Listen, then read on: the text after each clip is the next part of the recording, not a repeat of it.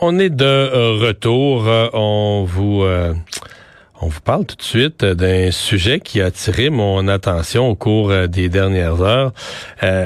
cette menace, cette grève à l'INSPQ. Ce qui a attiré mon attention, c'est que l'INSPQ a été au cœur de l'actualité pendant toute la pandémie. Et là, je me rends compte que les employés, en fait, leur convention collective finissait essentiellement au deuxième mois de la pandémie, en avril 2020. Fait que les gens de l'INSPQ, pendant qu'au bulletin de nouvelles, on nous parlait de l'Institut national de santé publique à peu près tous les jours, euh, les gens de l'INSPQ étaient sans contrat de travail. Bon, entendons-nous, sans contrat de travail, ils sont, sont pas, pas payés, ils sont payés quand même, ça, mais ça, techniquement, ils sont en négociation. Et là, ben maintenant qu'on ne parle plus d'eux, en tout cas beaucoup, beaucoup, beaucoup moins, euh, ben là, ils essaient d'attirer l'attention sur leur travail et donc euh, euh, ont entamé aujourd'hui une grève. Il y a eu des manifestations. Il va y avoir d'autres manifestations. Montréal, Québec, grève de trois jours.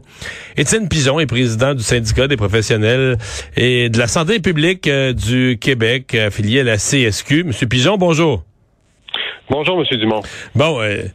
On pourra pas vous accuser d'avoir pris le Québec en otage pendant la pandémie. Vous auriez pu faire une grève pendant que pendant que vos, employés auraient pu faire une grève pendant que c'était ultra sensible. Ben, écoutez, c'était pas du tout notre intention non plus de prendre le Québec en otage. Euh, on voulait s'assurer que les services dont la population avait besoin euh, soient rendus et puis euh, on a supporté le système de santé vraiment au meilleur de nos capacités. On a fait beaucoup de sacrifices pour y arriver. Il y a eu du temps supplémentaire, euh, des gens qui ont été réaffectés pour faire d'autres travails que le leur. Et puis, on a jugé que c'était pas un moment opportun pour euh, déclencher une négociation. Puis de toute façon, je suis pas sûr non plus que nos patrons auraient été outillés pour être capables de, s'asseoir à la table de négo euh, avec nous non plus. Mais là, vous négociez avec qui? Est-ce que c'est avec la direction de l'INSPQ ou c'est direct avec la présidente du Conseil du Trésor? C'est avec la direction de l'INSPQ et c'est eux qui font le lien avec le Conseil du Trésor. Je comprends, mais c'est considéré comme une identité indépendante qui négocie avec ses employés.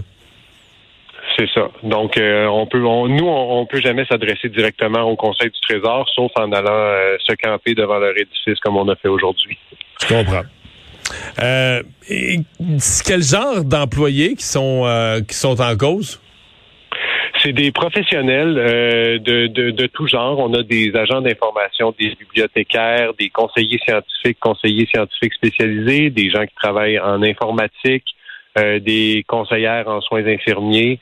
Euh, donc, on, on, représente plusieurs différents types d'emplois, mais majoritaire, en fait, nos, nos membres sont tous des diplômés universitaires, donc ils détiennent un baccalauréat euh, ou euh, maîtrise et doctorat. Pour les conseillers scientifiques, c'est une maîtrise. Les conseillers scientifiques spécialisés, c'est des doctorats. Donc, donc ça, inclut les, ça inclut les conseillers scientifiques là, de l'INSPQ, euh, dans la catégorie dont on parle. Oui, exactement. Donc, ah. ceux qui, qui sortent les chiffres pour les, les données sur la COVID, qui ont fait ça pendant toute la pandémie, c'est ces gens-là. Est-ce que les employés de l'INSPQ étaient admissibles là, au aux bonifications salariales du grand secteur de la santé qui ont touché les infirmières, qui ont touché plein de monde. Là. À un moment donné, on s'y perdait, mais des gens, les travailleurs euh, de la santé essentielle à la pandémie, est-ce que les gens de l'INSPQ ont bénéficié de ces, euh, de ces primes-là? Euh, un très petit nombre de travailleurs à l'INSPQ ont eu droit à la prime de 4% pour ceux qui ont été appelés à aller travailler, qui devaient aller travailler sur place euh, donc euh, au centre de toxicologie, des, travaux en, laboratoire, puis d'autres gens qui étaient affectés à différentes cellules de crise, mais ça a été une très petite minorité. Euh, je ne sais pas si ça s'adressait à 10 ou 15% de mes membres, mais c'était quelque chose de genre. Donc la majorité n'ont pas eu aucune prime? Absolument rien pour la, la très grande majorité. Est-ce que vous avez des demandes qui excèdent de ce qui est demandé, euh, pas ce qui est demandé, mais ce qui a été accordé à l'ensemble du secteur public? Parce que la plupart des négociations se sont complétées dans la dernière année. Est-ce que vous avez des demandes qui excèdent ça?